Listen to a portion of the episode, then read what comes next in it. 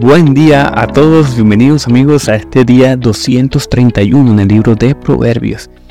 Y hoy vamos a hacer un poco de teología del trabajo, creo que es la parte 3. He hablado dos veces de este tema, vamos a recordar algunas cosas, es bueno que si nos recuerde. Sabes que me he venido inquietando porque en mi corazón eh, he, vuelto a disfrutar el trabajo, he mejorado mis procesos de comunicación con mis estudiantes, amigos, como que me ha reavivado en mi trabajo. Creo que estos son ciclos, ¿no? Uno puede disfrutar el trabajo, a veces apagarse. Esta es mi experiencia. Pero quizás hoy el Señor nos recuerde este proverbio para ello, para, para, para que te preguntes hoy, ¿cómo estás tú en tu trabajo? Quiero que te preguntes esto hoy.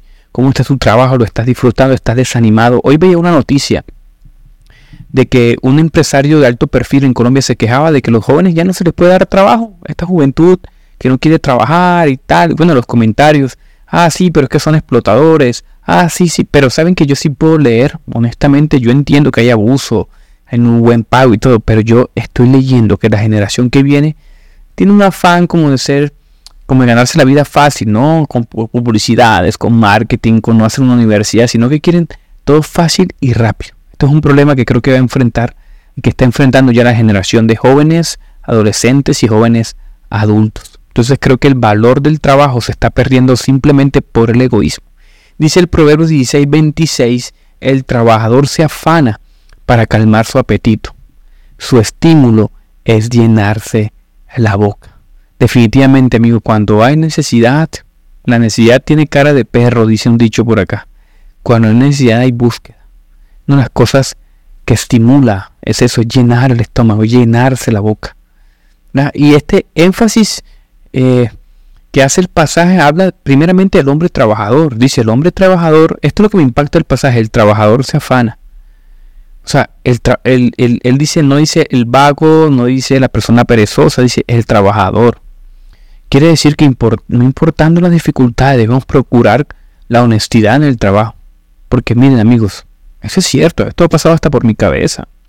Siendo cristianos, a veces los afanes del mundo nos llevan a hacer cosas que incluso traicionan nuestra conciencia. Y esto es orgullo, esto es falta de confianza. Debemos procurar confiar en el Señor, aunque las dificultades se vean llenas. Si hay que menguar, amigos, si hay que bajar un estrato socioeconómico, si hay que mudarse una casa más pequeña, si hay que ser más modestos en la alimentación, en la vestidura, en el colegio de los niños, si hay que hacerlo, por honrar al Señor, por ser honesto, por ser fieles a nuestra conciencia y lo que el Señor ha sembrado en tu corazón, toca. La otra opción es trabajar más. Tiene estas dos opciones. O trabajar más, porque dice Habacuc 2.9, hay del que codicia injusta ganancia para su casa, para poner en alto su nido, para escaparse del poder del mal. Cuidado, me está diciendo el Señor.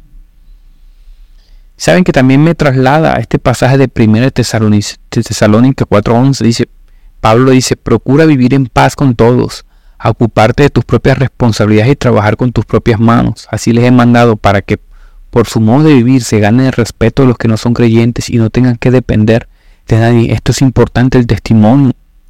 Trabajar con diligencia, no solamente por nuestras necesidades y nuestros gustos y nuestros placeres, sino porque somos testimonios, amigos. Esto es lo más importante del trabajo. El testimonio. ¿Verdad? Muchas veces yo, amigo, yo a sol de hoy yo no disfruto 100% mi trabajo. A mí me gusta lo que hago y, bueno, el Señor, el Señor me ha puesto algo, pero yo mañana tengo clases a las 6 de la mañana, el miércoles también, el jueves no y el viernes también. Tengo tres días a la semana donde tengo que levantarme a las 4 y 50 de la mañana para estar a 6 de la mañana en clase. Y a veces me acuesto a las 12, 1 y, y no quiero levantarme. Pero ¿qué toca? Hay que cumplir, ¿verdad? Ah, pero búscate algo más fácil. Sí, pero mientras tanto tengo que cumplir, ¿verdad? Y tengo que hacerlo para bien. El contexto de este pasaje de Tesalónica es que estos tipos ya habían llegado a otro extremo. Ya estos tipos pensaban que Cristo venía tan pronto, amigos, que la vida se ha vuelto como tan desquiciada. Ganarse la vida quedó a un lado y están, estaban pasando problemas ahí. Entonces el consejo de Pablo, Pablo es práctico. Pero mira lo que decía un gran pensador, miren, hoy tengo que dar clase, mañana tengo que asistir a una reunión del comité, el domingo tengo que predicar, algún día me tendré que morir. Pues bien, hagamos cada cosa cuando nos corresponda lo mejor que podamos, así glorificamos a Dios. Maravilloso, repito, hagamos cada cosa cuando corresponda lo mejor que podamos. Me toca trabajar, lo voy a hacer. Con eso estoy glorificando a Dios. El pensamiento de Cristo volverá y que la vida tal como conocemos acabará no es razón para dejar de trabajar, sino para trabajar más intensa y fielmente ya viene el Señor. Y estoy haciendo lo que me mandó a hacer.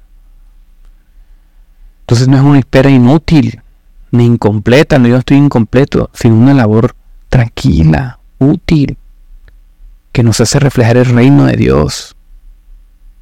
¿Ven? Como dice Barclay, la única manera de mostrar que el cristianismo es la mejor fe de todas es mostrando que produce las mejores personas. o sea, cuando somos cristianos, mostremos que nuestro cristianismo nos hace mejores trabajadores, mejores, más leales, hombres y mujeres amables.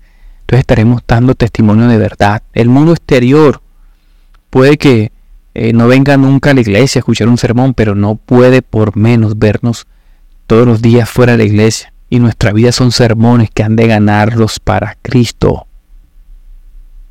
Por eso Pablo también dice en 2 de Tesalonicenses a los de Tesalónica les escribe dos cartas, primera y segunda, ¿verdad? Y les dice otra vez en segunda, porque también cuando estaba con vosotros les ordenamos esto, si alguno no quiere trabajar, que tampoco comer un problema local de mi iglesia.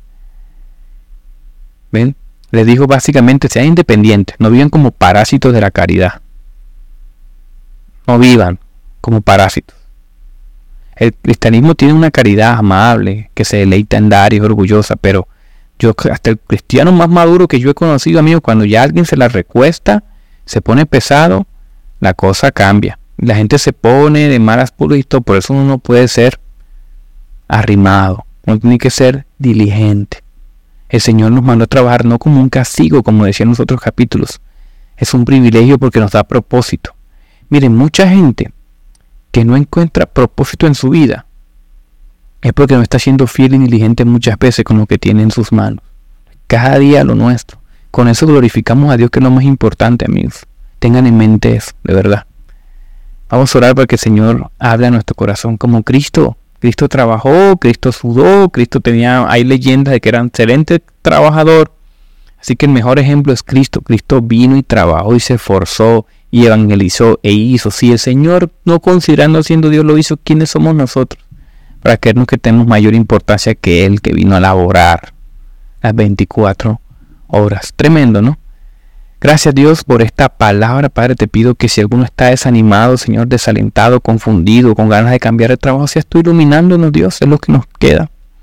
Seas tú, Padre, hablando a nuestro corazón, a nuestra conciencia, a nuestra alma, Señor, de que el trabajo es digno, que glorifica, Señor, que ser ama de casa, Señor, que ser empleado de servicio, Señor, que tener cualquier labor es digna, porque estamos glorificando tu nombre en ello, Padre.